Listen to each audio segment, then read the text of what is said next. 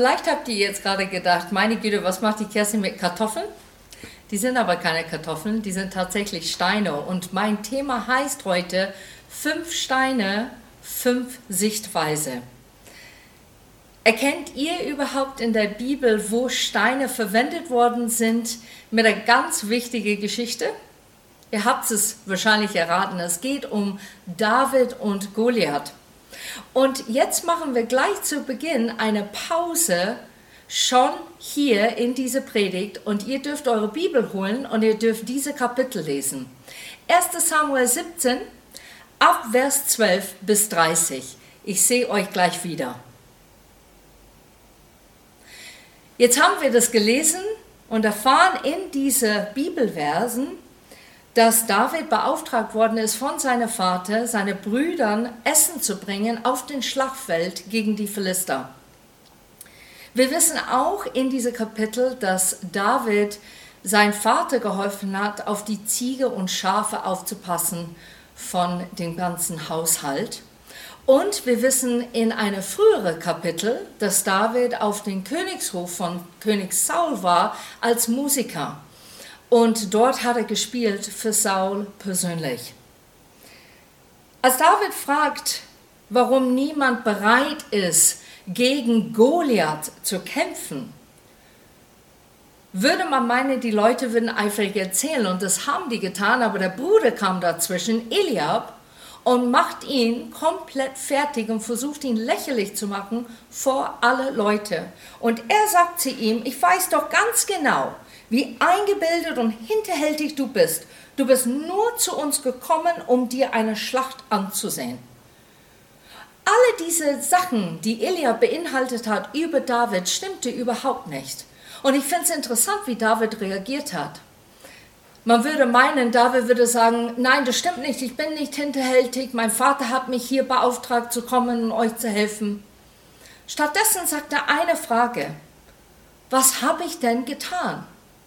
Und ich glaube, wir können das richtig eins zu eins auf uns schwappen heute. Wir werden sehr oft in einer Diskussion oder eine ganz heißige Thema mit jemand anderen oder sogar ein Streit sehr oft abgelenkt von den Ton von der andere, der Wuchtigkeit, wie es rüberkommt oder sogar von die Worte, die gesprochen sind, die sehr verletzend sind. Und wir lenken uns ab eigentlich von dem Thema, um was es wirklich geht, der Kern der Sache. So, ich möchte euch ermutigen, wenn das bei dir ab und zu passiert in einer Diskussion, versuche den Kern zu kommen, so wie David und hat gesagt, was habe ich denn getan? Weil David wusste, er hat gar nichts getan. Er wusste, Eliab musste eigentlich darauf antworten, aber das erleben wir nicht. Stattdessen gehen wir gleich ab Vers 31 weiter. Und da steht die Wahl der Waffen. Als die Soldaten merkten, worauf David hinaus wollte, meldete es jemand den König. Der ließ ihn sofort zu sich rufen. Mein König, sagte David zu Saul, von diesem Kerl müssen wir uns doch nicht einschüchtern lassen. Ich will den Kampf mit ihm aufnehmen. Das ist unmöglich, antwortete Saul. Wie soll ein junger Mann wie du den Zweikampf mit diesem Philister gewinnen? Du bist ja fast noch ein Kind. Er aber ist ein erfahrener Soldat, der von Jugend auf gelernt hat, mit Waffen umzugehen. Doch David ließ nicht locker. Als ich die Schafe und Ziege meines Vaters hütete, kam es immer wieder vor, dass ein Löwe oder ein Bär die Herde überfiel, ein Schaf packte und es wegschleppen wollte. Dann lief ich ihm nach, schlug auf ihn ein und riss ihm seine Beute aus dem Maul stützte er sich dann wütend auf mich, packte ich ihn an die Mähne oder am Fell und schlug ihn tot. Und so habe ich mehrere Löwen und Bären erschlagen, und diesem Philister soll es nicht anders ergehen, denn er hat sich über das Herr des lebendigen Gottes lustig gemacht. Der Herr, der mich aus den Klauen von Löwen und Bären gerettet hat, der wird mich auch von diesem Philister beschützen. Schließlich gab Saul nach. Gut, du sollst mit ihm kämpfen, möge der Herr dir beistehen. Dann gab er David seine eigene Rüstung. Eigenhändig setzte er ihm den Helm aus Bronze auf und zog ihn den Brustpanzer an. Zuletzt schnallte David sich den Gürtel mit dem Schwert um. Mühsam versuchte er einige Schritte zu gehen, denn er hatte noch nie zuvor eine Rüstung getragen. Das geht nicht. Ich kann mich ja kaum daran bewegen, sagte er und zog die Rüstung wieder aus. Stattdessen nahm er seinen Hirtenstock und sein Steinschleuder, holten fünf flache Kieselsteine aus einem Bach und steckte sie in seine Hirtentasche. Mit Stock und Schleuder in der Hand schritt er dann auf den Riesen zu. Hier sind so einige Punkte, dass wir wirklich sehen sollen, was uns vielleicht auch hellhörig macht, was da im Gange war. Das erste Punkt ist, der König lässt David zu sich kommen und spricht zu ihm und sagt, du bist noch fast wie ein Kind. Und man könnte sagen, warum sagt er sowas? Warum redet er so in dieser Art mit David? Das erste Punkt ist, vielleicht hat er gedacht, na ja, ich gebe ihm meine Rüstung und da steht es in der Schrift, dass sogar Saul seine Rüstung David gibt und sagt, zieh das mal an. Na, wir wissen, Saul war ein sehr, sehr großer, gut aussehender Mann. Und David war im Statur auch ganz anders. Und er zog diese Rüstung an. Und man würde vielleicht sagen, ja, vielleicht hat Saul gedacht, wo er das gesagt hat, naja, er soll diese Rüstung anziehen, dann schaut er aus wie ein Soldat und wenn er versagt, dann kann ich einfach sagen, ja, wieder ein Soldat ist gefallen gegen diese Philister Goliath. Oder vielleicht wollte er einfach sein Gesicht nicht verlieren, hat gesagt, nee, ich habe ihn schon ausgerüstet, schau ihn an. Ich habe ihn ausgerüstet für den Kampf. Oder vielleicht wollte ihn einfach beleidigen und sagen, ja, probier meine Rüstung an und schau, es passt dir gar nicht. Und jetzt kommt ein Gedanke von mir, wo ich das sehe, ein bisschen geistlich gesehen.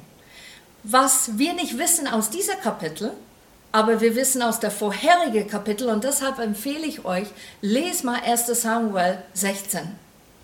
Samuel, der Prophet, kommt zu dem Haus Jesse und Jesse ist der Vater von David. Und Samuel sagt, er möchte ein Opferfest feiern mit denen und er würde ganz gern, dass alle Söhne dabei sind. Und er möchte die eine salben. Und Jesse sagt, hier sind alle meine Söhne, los geht's. Und Samuel fängt an, die Söhne nach und nach mit Gott eine Konversation zu haben und sagen, ist der, der ist derjenige, oder? Und Gott sagt, nein, der ist es nicht. So am Ende, Samuel hat keine Söhne mehr zu beten oder zu salben. Und dann sagt er zu Jesse, gibt es da nicht noch einen Sohn oder so? Und Jesse sagt, oh ja, ah, da war noch was. David, ich hole ihn kurz rein.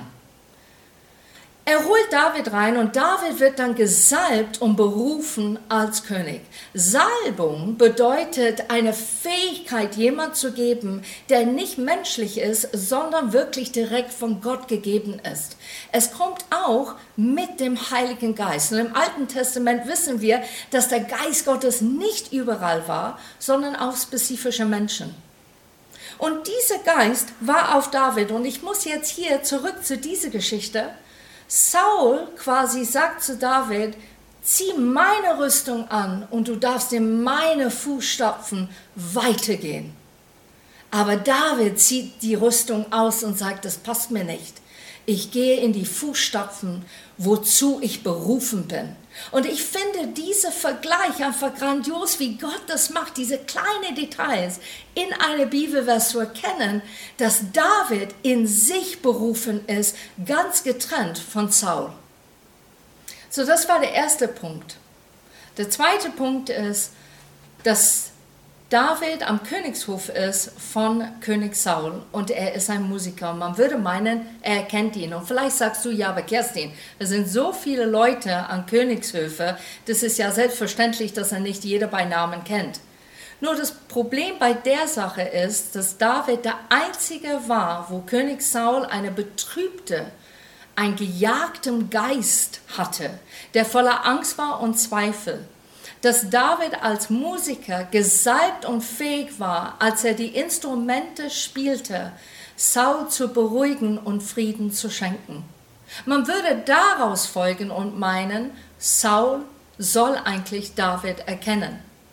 Vielleicht einige von euch sind Theologen und ihr sagt, na ja, aber ich weiß, dass die erste und zweite Samuel chronologisch vielleicht nicht so richtig geschrieben sind. Aber in diesem Fall war es chronologisch geschrieben. Es kam wirklich, davor wurde es erwähnt in 1 Samuel 16 und dann in 17 geht es weiter. Und wir sehen anhand die Jahre und wie es gelaufen ist, dass das wirklich stimmt. So, Saul erkennt David überhaupt nicht. Das sagt mir einiges über Sauls Charakter aus.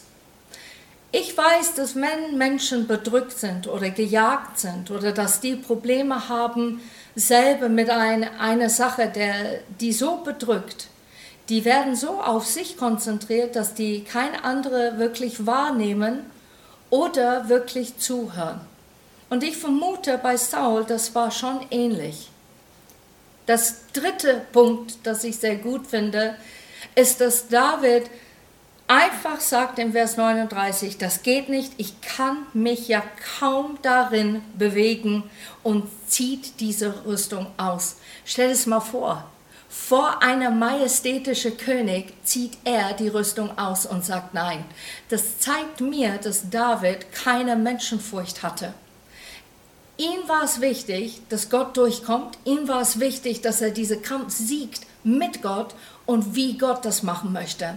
Und David wusste, die Rüstung passt nicht. Der wird einfach mehr kämpfen mit den Rüstungen an ihn, statt eigentlich in den Kampf richtig auf das zu konzentrieren und reinzugehen und wirklich Goliath zu töten. Und dann habe ich mir diese Frage gestellt, warum fünf Steine? Nirgendwo in der Bibel wird erklärt, warum das sind fünf Steine.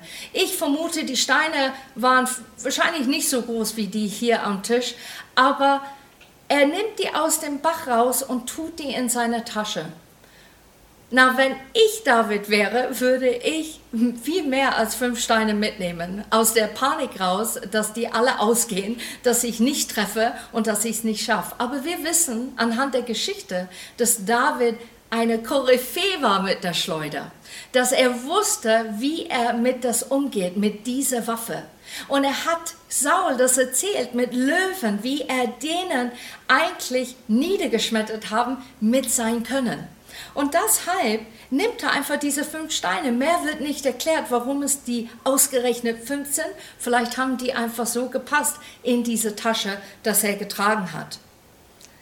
Aber mir fiel auf, als die Nummer 5 hochkam, habe ich mir gedacht, als ich diese Kapitel angeschaut hat, was ist passiert in dieser Zeit mit David und die Menschen, denen er begegnet hat. Und das sind tatsächlich fünf Sichtweise, mit dem ich heute mit euch sprechen möchte und erzählen möchte.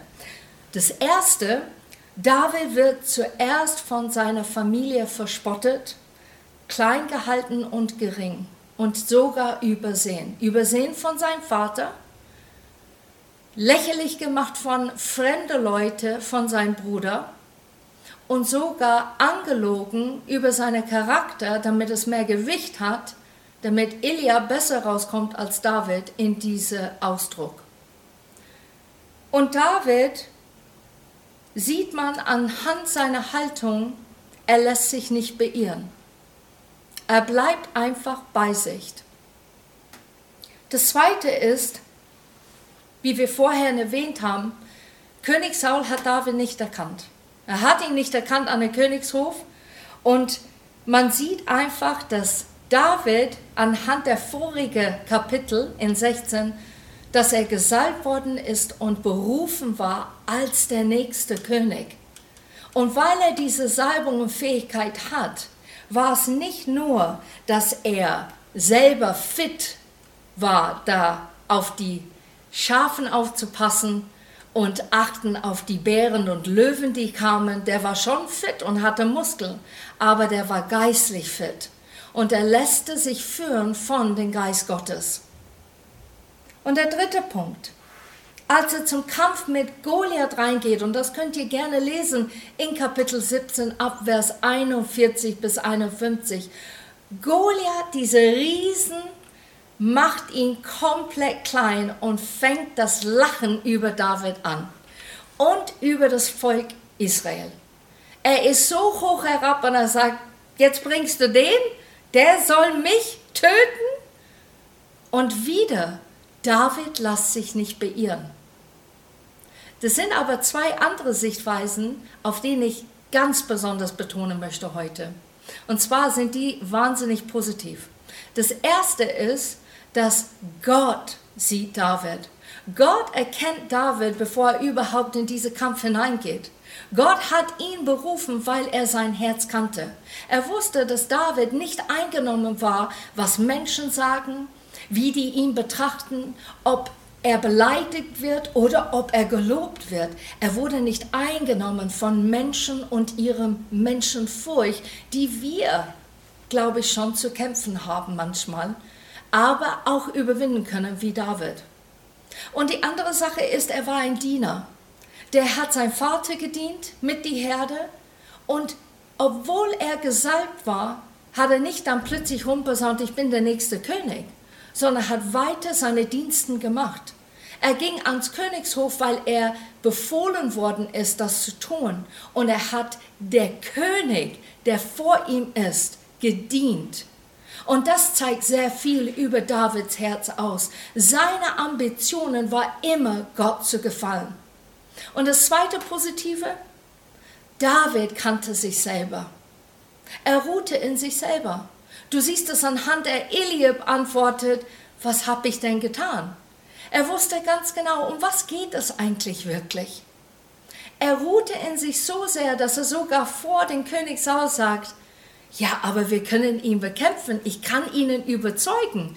Ich habe das schon mal gemacht mit Löwen und Bären. Der Verlist ist gar nichts. Und wenn Gott auf unserer Seite ist, dann ist das ein Klacks. Und das finde ich so genial an David, dass er einfach diese Rüstung ablegt vor den König und sagt, nein, danke, das ist deine Rüstung, nicht meine. Das ist dein Weg, nicht meine. Und ich werde diesen Weg gehen, weil ich ruhe, nicht nur in mir selber. Und jetzt ist der so B zu diesem Punkt, David kannte sein Gott. Er wusste, was sein Gott in ihm wirklich bewirken kann. Und das finde ich so grandios an diese fünf Sichtweisen. Diese sind beide so extrem wichtig. Wenn ihr irgendwas anderes erinnert, dann erinnere an diese zwei Punkte, die ich jetzt gerade gesagt habe. Weil wir müssen lernen und begreifen, das umzusetzen in unsere persönliche Leben. Jetzt haben wir über diese fünf Sichtweise geschaut und angehört und jetzt möchte ich einfach nochmal über die Steine reden. Vielleicht hast du in deinem Leben Steine, die für dich einen positiven Effekt haben. Das bedeutet ein Stein in der Form von einem Foto oder ein Tagesbuch, eine Schrift, das du in deine Bibel geschrieben hast, wo Gott dir persönlich ein Bibelvers gegeben hat, der dich persönlich angesprochen hatte. Und das hat dir getroffen und du trägst quasi diese Stein mit dir rum, nie zu vergessen, dass Gott dich nicht vergessen hat. Auch nicht zu vergessen, wie wertvoll und kostbar du bist. Und die Steine sind gut und die sind wichtig in unserem Leben immer wieder anzuschauen und zu betrachten. Die sind sogar Steine, die wunderschön poliert sind und sehr, sehr hübsch. Aber es gibt auch die Steine, die uns bedrücken, uns zurückhalten, sogar wir sind festgefahren in unsere Leben durch diese Steine. Wir gehen nicht vorwärts, wir gehen nicht rückwärts, wir bleiben einfach stehen. Und die sind so Steine, die uns immer wieder quälen und auch versuchen und hindern uns sogar in die Zukunft wirklich zu schauen mit einem hoffnungsvollen Blick, sogar in Glauben zu blicken und zu sehen, Gott kann was Wunderbares machen. Interessant ist, dass diese ganze Kapitel davon handelt, wie David klein gehalten wird von verschiedenen Menschen und seine Persönlichkeit von verschiedenen Blickwinkeln in Frage gestellt wird. Und vielleicht geht es dir genauso. Vielleicht hast du Familie oder Verwandtschaft, die dich immer versucht haben, klein zu halten. Die haben dich sogar verspottet, weil du anders aussiehst, weil du anders redest, weil du vielleicht etwas anderes studierst oder etwas machst in einer Arbeit, wo Generation zu Generation wurde es immer so gemacht und du hast entschlossen, es doch anders zu machen. Und dafür wirst du eigentlich gepiesackt. Oder du wirst komplett übersehen. Ja, wir haben die Tochter und der Sohn und der. Ach so, ja, wir haben noch ein Kind. Ha, habe ich komplett vergessen. Und du hast den Gefühl, eigentlich gehöre ich überhaupt nicht in diese Familie. Oder vielleicht geht es dir so bei deiner Arbeitgeber oder sogar deiner Partnerschaft, dass du gerade hast, oder Freunde. Du wirst immer derjenige, der hinten ran stecken muss. Du musst das erdulden. Du musst derjenige sein, der alle anderen dürfen vorwärts gehen oder du darfst die zujubeln, aber eigentlich wirst du nicht zugejubelt. Du wirst in Frage gestellt. Du darfst schon in die Clique sein, aber hm, du bist nur so dabei. Alle diese Prägungen und Schubladen, die Menschen versuchen, immer wieder Leute reinzutun. Und wisst ihr, warum wir das tun? Wir tun Leute in Schubladen, weil es für uns eine Sicherheit gibt. Ich habe es erfasst, ich weiß, wie der Mensch tickt. Aber Gott möchte diese Schubladen aufmachen heute und er möchte, dass du da rausspringst. Er will diese Leben, das du vielleicht vorher geführt hast, jetzt gerade komplett heilen, wiederherstellen und sagen, der Weg geht ganz anders, als du dachtest. Unser Gottesbild ist manchmal auch ein bisschen scheps. Ich habe Gespräche mit Leuten gehabt, wo die gesagt haben, ja okay, weißt du, Gott ähm, ist ständig eigentlich böse mit mir und er schimpft andauernd. Und eigentlich, wenn ich so ein bisschen was Falsches mache, wie kann er mich lieben? Weil im Grunde genommen, ich kann das nicht einhalten und meine Beziehung mit ihnen ist so schätz. Ich glaube, Gott ist einfach wirklich relativ zornig und ähm, bisschen altmodisch vielleicht auch. Und wisst ihr, ich habe das auch gedacht über Gott, wo ich ihn noch nicht richtig kennengelernt habe. Ich habe mir gedacht, boah, Gott ist wirklich, der sitzt auf seinem Thron und der kommt gleich mit der Blitz und sagt, hey, das war echt verkehrt. Aber ich habe dann gesehen, dass Gott es nicht so ist und dass er nicht so denkt und dass er mir eigentlich ganz anders treffen und begegnen möchte. Gott ist nicht ein Gott, der uns bestraft, einfach weil er Lust und Freude dran hat. Das ist der klassische Göttin, was die da geredet haben in der griechischen Zeit. Aber das ist nicht unser Gott. Unser Gott ist ein liebevoller Gott, der immer wieder eingreifen möchte und auch dem Bild, die wir so fest vielleicht halten, lösen, damit wir ein anderes Bild von ihm bekommen. Ich habe jetzt hier tatsächlich dieses Stein. Dieser Stein, wie man so offensichtlich sieht, hat ein A drauf. Und man kennt einige Wörter mit A, die fangen an vielleicht Apfel, aber das meine ich nicht, sondern es ist ein Wort, der dich vielleicht etwas in dein Herz trifft, wenn du das Wort hörst. Zum Beispiel abgelehnt, abgestoßen oder vielleicht aufgenommen, anerkannt. Und ich möchte persönlich jetzt einfach über zwei Punkte geben, warum es uns schwerfällt, uns wirklich so zu sehen, wie David es gesehen hat in sich selber es geht eigentlich um Vergebung. Es geht um zwei Punkte, warum wir vielleicht uns nicht vergeben können. Der erste ist, wir fühlen uns abgelehnt oder abgestoßen und wir nehmen diese Steine mit uns mit, Tag ein, Tag aus. Und wir behalten die Steine. Jemand sagt, ja, dann gib das doch ab, lass es los, leg es hin. Aber es fällt dir schwer, weil du erkennst die Steine so gut. Du hast die jahrelang mit dir rumgetragen. Den Schmerz bist du gewohnt eigentlich zu spüren. Und aus diesem Angst, was vielleicht kommen würde, wenn du diese Stein tatsächlich ablegen würdest, ist größer als das wirkliches loszuwerden. Und das ist ein Punkt, warum es uns manchmal schwerfällt, uns zu vergeben. Wir hadern so sehr und sagen, okay, die sind meine Schwächen, ich akzeptiere die halt, ich lebe mit denen, aber ich arbeite nicht dran, weil ich weiß nicht, was das wirklich alles auf sich hat, wenn ich das wirklich alles verändern muss. Oder der zweite Punkt über Vergebung ist, der Scham ist einfach zu groß. Du sagst aber, Kerstin, du weißt nicht, was ich in meinem Leben gemacht habe. Ich kann das nicht loslassen, weil ich glaube, sogar Gott kann es nicht nehmen. Es ist so krass und es ist so unverschämt und eigentlich so schlimm, deshalb nehme ich diese Steine und ich behalte die, weil ich kann es nicht vorstellen, dass dieser Gott, von wem du erzählst, der so liebevoll ist mit David, so liebevoll mit anderen Menschen, dass er genauso liebevoll mit mir ist und mit mir umgehen möchte. Und ich kenne ihn zu wenig und traue ihm das nicht zu, diese Steine abzugeben. Aber bei Gott gibt es keine Kategorien von Sünde und ich weiß nicht, wie das reingekommen ist in unser Leben, dass wir Sünde von 1 bis 10 kategorieren. Wenn wir das machen, dann ist es eine 5. Und wenn wir das machen, oh, dann ist es wirklich ein 1. Das ist ganz, ganz schlimm. Aber wenn wir das machen, hm, dann ist es eine 10. Das geht gerade noch. Gott, durchaus in der Bibel siehst du nie, dass er Sünde so benennt und sagt, das ist der Schlimmste von Schlimmsten, das ist der Furchtbarsten vom Furchtbarsten und das und das und das, sondern er schildert Sachen und sagt, das ist schlimm oder das ist nicht gut oder hör auf damit. Aber Gott ist ein Gott, der Jesus schickte genau für diesen Ziel.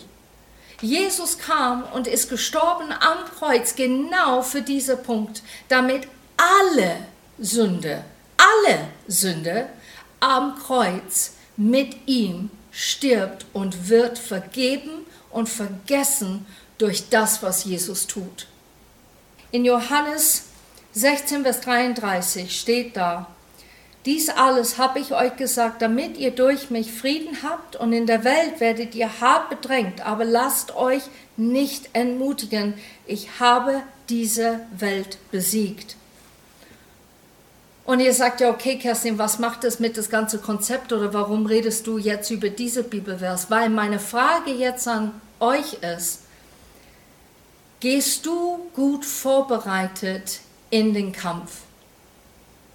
Kämpfst du richtig und bist du ausgerüstet für den Kampf deines Lebens eigentlich? Und was brauchen wir eigentlich für einen Kampf? Wo fängt den Kampf eigentlich an? Und was meine ich mit Kampf? Es ganz offensichtlich, ich meine nicht, dass wir gegen Menschen kämpfen. Es ist kein Krieg, der ausbrechen sollte jetzt gerade. Steht in 1. 2. Korinther 10, steht ganz deutlich, wir kämpfen nicht gegen Fleisch und Blut. So Gott sagt es ganz deutlich, es ist nicht gegeneinander. Aber der Kampf fängt in zwei Bereichen an. Das erste ist in unsere Gedanken. Da stirbt es mit lauter Sachen, wo wir denken, boah, was macht das mit mir? Aber der zweite ist, ist diese geistliche, dimensionale Bereich, die wir eigentlich anerkennen sollen und sehen sollen. Und wir leben sehr oft in den Alltag und denken, okay, so ist mein Leben, so komme ich zurecht und ab und zu gehe ich zu Gott. Aber eigentlich Gott sehnt sich danach, dass wir wirklich erkennen, was diese geistliche Welt an sich hat. So wie vorbereiten wir auf den Kampf? Auf unser Knien, im Gebet. Und das ist der erste Punkt, wo wir hingehen müssen. Wir sollen anfangen zu beten. Meine zweite Frage an euch, weißt du, mit wem du in den Kampf gehst? hast du dieses Bewusstsein, mein Gott geht mit mir. Der begleitet mich, der hilft mich, der leitet mich, der schenkt mir Weisheit für jede Entscheidung, die ich treffen muss in so einer knifflige Situation. Und weißt du, wem du gegenkämpfen sollst? Und das ist tatsächlich der Teufel. Wir kämpfen wirklich gegen den Teufel und seine Absichten. Der Teufel hat verschiedene Absichten vor in unserem Leben. Einer davon ist, dass wir nichts Gutes tun füreinander, dass wir auf uns konzentrieren, so wie Saul auf sich konzentriert hat und bewegt war von diesem betrübten Geist und brauchte dringend Linderung, hat er nur auf das fokussiert, statt eigentlich richtig zu regieren wie eine wahre König, dass ihm wichtig war, dass Gott durchkommt in jede Entscheidung, die er getroffen hatte. Auch unsere Gott gegebene Persönlichkeit und Charakter möchte er stehlen. Er möchte es minder machen, damit wir zweifeln an uns selber, damit wir denken, okay, dann bin ich doch nicht so toll. Ich bin nicht so wunderbar, wie es steht eigentlich in der Bibel über mich persönlich, wie Gott mich geschaffen hat und was er für Absichten und Motive hat für mein Leben. Und das hält uns dann zurück. Und wir erfüllen nicht das in unserem Leben, was wir eigentlich erfüllen sollen dadurch.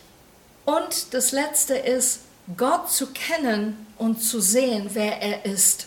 Ich glaube, das ist eine der größten Lüge, der der Teufel uns beibringen möchte.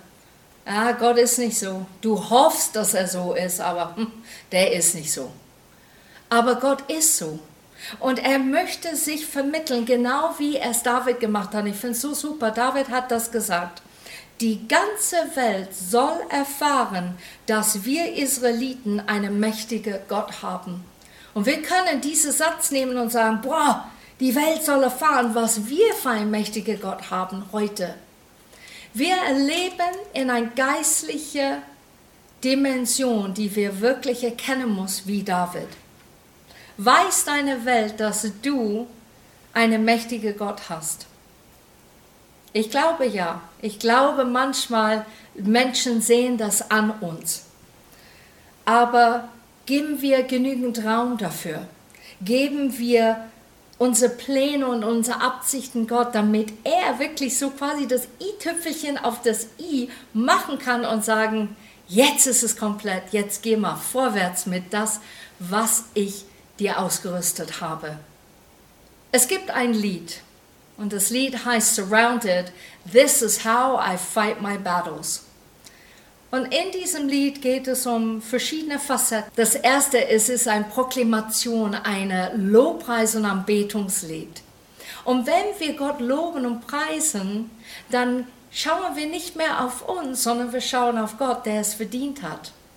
Aber nicht nur das. Gott sagt, er wohnt in der Lobpreis seines Volkes. Das bedeutet, er genießt es, wenn wir ihn loben und ihn preisen. Und du brauchst nicht Musik dazu. Und das Dritte ist, seine Pläne dann kommen zustande, weil wir nicht mehr austüfteln, was ich brauche und was ich machen muss, sondern wir fixieren unsere Augen auf ihn und wir beten ihn an und wir geben unser Sein ihm. Und dadurch kann Gott seine Pläne verwirklichen. Und das Letzte ist, Gott nimmt uns mit in seinen Bereich. Er lässt uns sehen, was er sieht was er denkt und was er will. Und darum geht es heute. David hat das erkannt. Er hat gesehen, was Gott sieht. Er hat gesehen, was Gott gedacht hat. Und er wusste, was Gott will. Und ich glaube, und ich möchte euch ermutigen, einfach mit diesem letzten Bibelvers aus Jesaja, und es ist auch in Lukas 4, 61, Vers 1. Der Geist der Herrn ruht auf mir, weil er mich berufen und bevollmächtigt hat. Er hat mich gesandt, den Armen die frohe Botschaft zu bringen und die Verzweifelten zu trösten. Ich rufe Freiheit aus für die Gefangenen.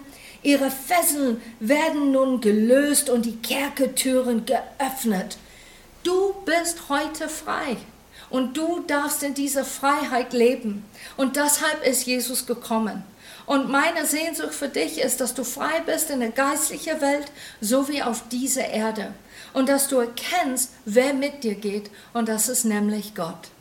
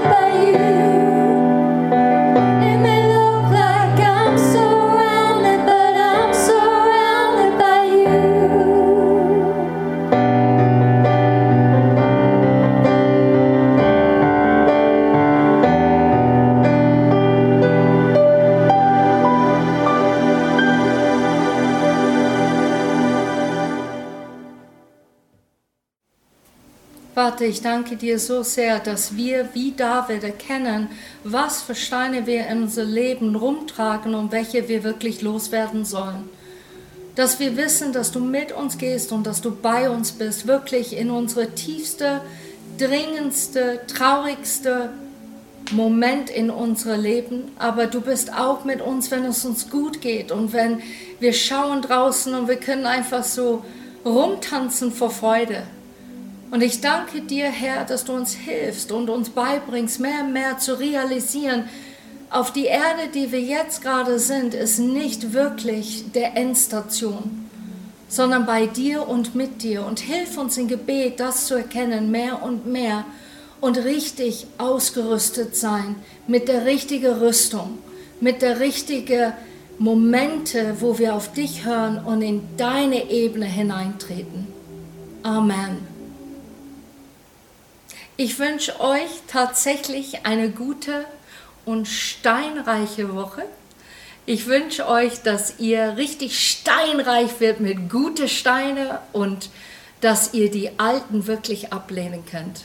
Eine gigantische Woche euch.